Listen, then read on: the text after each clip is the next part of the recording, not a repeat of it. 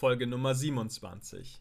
Meine persönliche Reise der Persönlichkeitsentwicklung, Teil 2. Berufliche Neuorientierung und wertvolle Erfahrungen im Altenheim. In der letzten Folge habe ich dich mitgenommen auf meine persönliche Laufbahn. Ich habe dir von meinen ersten Berührungspunkten mit der Persönlichkeitsentwicklung und meiner Bankausbildung erzählt. Heute werde ich dir sagen, warum ich extrem dankbar bin, dass ich für meinen Zivildienst im Altenheim gelandet bin obwohl ich dort eigentlich gar nicht hin wollte. Nachdem ich aus der Bank ausschied, stellte sich die Frage, was ich stattdessen machen wollte.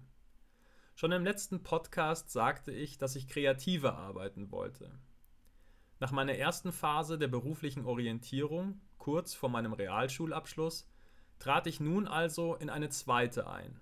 Die Bank war es nicht für mich. Was war es dann? Die Themen Journalismus, Fernsehen und Film zogen mein Interesse auf sich. Das war etwas anderes als die Arbeit in einer Bank. Ich machte mich also schlau, was man in diesen Bereichen so machen und welche Ausbildungen ich absolvieren konnte.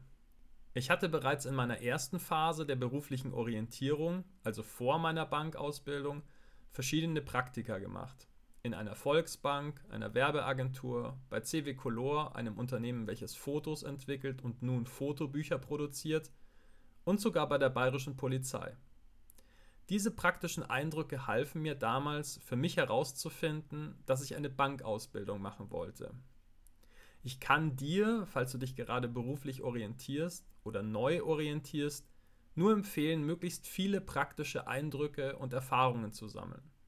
Das ist zwar keine Garantie, dass wir auch langfristig in dem Beruf glücklich werden, für mich aber trotzdem die beste Möglichkeit herauszufinden, ob die angedachte Tätigkeit zumindest einigermaßen zu einem passt.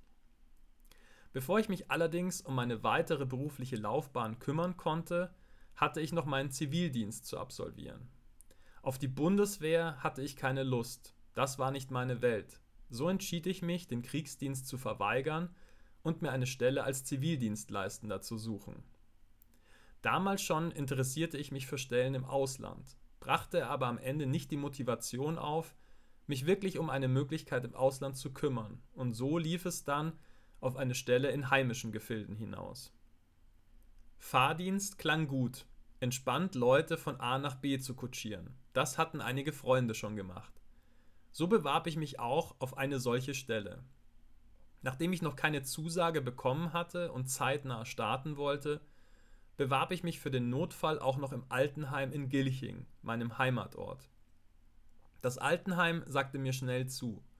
Nachdem ich vom Fahrdienst noch immer keine Rückmeldung erhalten hatte, entschied ich mich, dem Altenheim zuzusagen.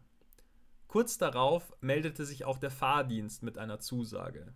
Nachdem ich aber zu meinem Wort, welches ich dem Altenheim gegeben hatte, stehen wollte, sagte ich dem Fahrdienst mit zweifelhaften Gefühlen ab. Es war rückblickend die beste Entscheidung, die ich treffen konnte. Ja, der Fahrdienst wäre sicherlich entspannter gewesen. Im Altenheim arbeitete ich richtig, im Schichtdienst. Dafür lernte ich in dieser Zeit so viel fürs Leben. Ich bin extrem froh und dankbar, diese Erfahrung gemacht zu haben. Ich sah Menschen leiden an körperlichen Gebrechen, an Einsamkeit. Ich sah, wie viele Menschen die letzten Jahre ihres Lebens verbringen. Ich sah, wie hart dieser Job in der Altenpflege ist. Ich gewann höchsten Respekt vor den Menschen, die diesen Beruf über Jahre und Jahrzehnte ausüben. Ich sah, wie Menschen aus dem Leben schieden. In den zehn Monaten, die ich dort zubrachte, starben einige Menschen. Manche von ihnen lernte ich ein bisschen besser kennen. Wir teilten Momente der Freude zusammen, lachten, hatten eine gute Zeit. Dann irgendwann starben sie. Manche Menschen veränderten sich sehr stark in den paar Monaten meiner Anwesenheit. Innerhalb von wenigen Monaten verloren sie ihre Selbstständigkeit und immer mehr Fähigkeiten. Sie wurden immer unselbstständiger, benötigten immer mehr Hilfe. Manche verloren die Fähigkeit zu sprechen.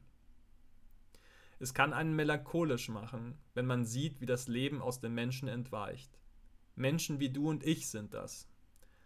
Auch aus uns wird das Leben mal entweichen. Keiner von uns weiß, wie das genau geschehen wird so viel Respekt, wie ich für diesen Beruf habe, mir wurde aber auch klar, dass ich diesen Beruf nicht dauerhaft ausüben wollte. Ich war dann auch irgendwie froh, als die zehn Monate zu Ende gingen. Ich nahm viel für mein Leben mit aus dieser Zeit. Ohne diese Erfahrung wäre ich heute nicht der Mensch, der ich nun bin. Davon bin ich überzeugt. Heute denke ich mit Gefühlen der Dankbarkeit und Liebe zurück an diese Zeit vor knapp 20 Jahren. Wahnsinn, wie die Zeit vergeht. 20 Jahre. Unglaublich. Aber es fühlt sich heute auch an wie die Erinnerungen an ein anderes Leben. Ich bin so krass dankbar, schon so lange hier sein zu dürfen, in diesem Paradies auf Erden. Letzte Woche hatte ich die Story zu meinem Führerscheinverlust angekündigt. Die heben wir uns nun für die nächste oder übernächste Folge auf. Für heute sage ich dir Danke fürs Zuhören.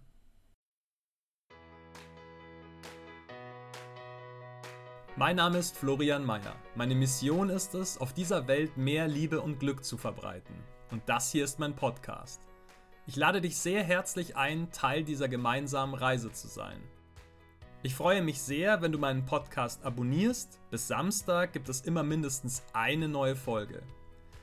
Wenn du mit mir persönlich an deiner Persönlichkeit, deiner Zufriedenheit, deinem Glück arbeiten möchtest, findest du auf meiner Website florian-meier.com verschiedene Angebote dazu. Auf Instagram findest du mich übrigens unter florianmeier81. Die 81 als Zahl. Jetzt wünsche ich dir einen großartigen Tag oder eine gute Nacht, wann immer du diesen Podcast gerade hörst. Ich freue mich auf ein Wiederhören bei der nächsten Folge. Alles Liebe, dein Florian.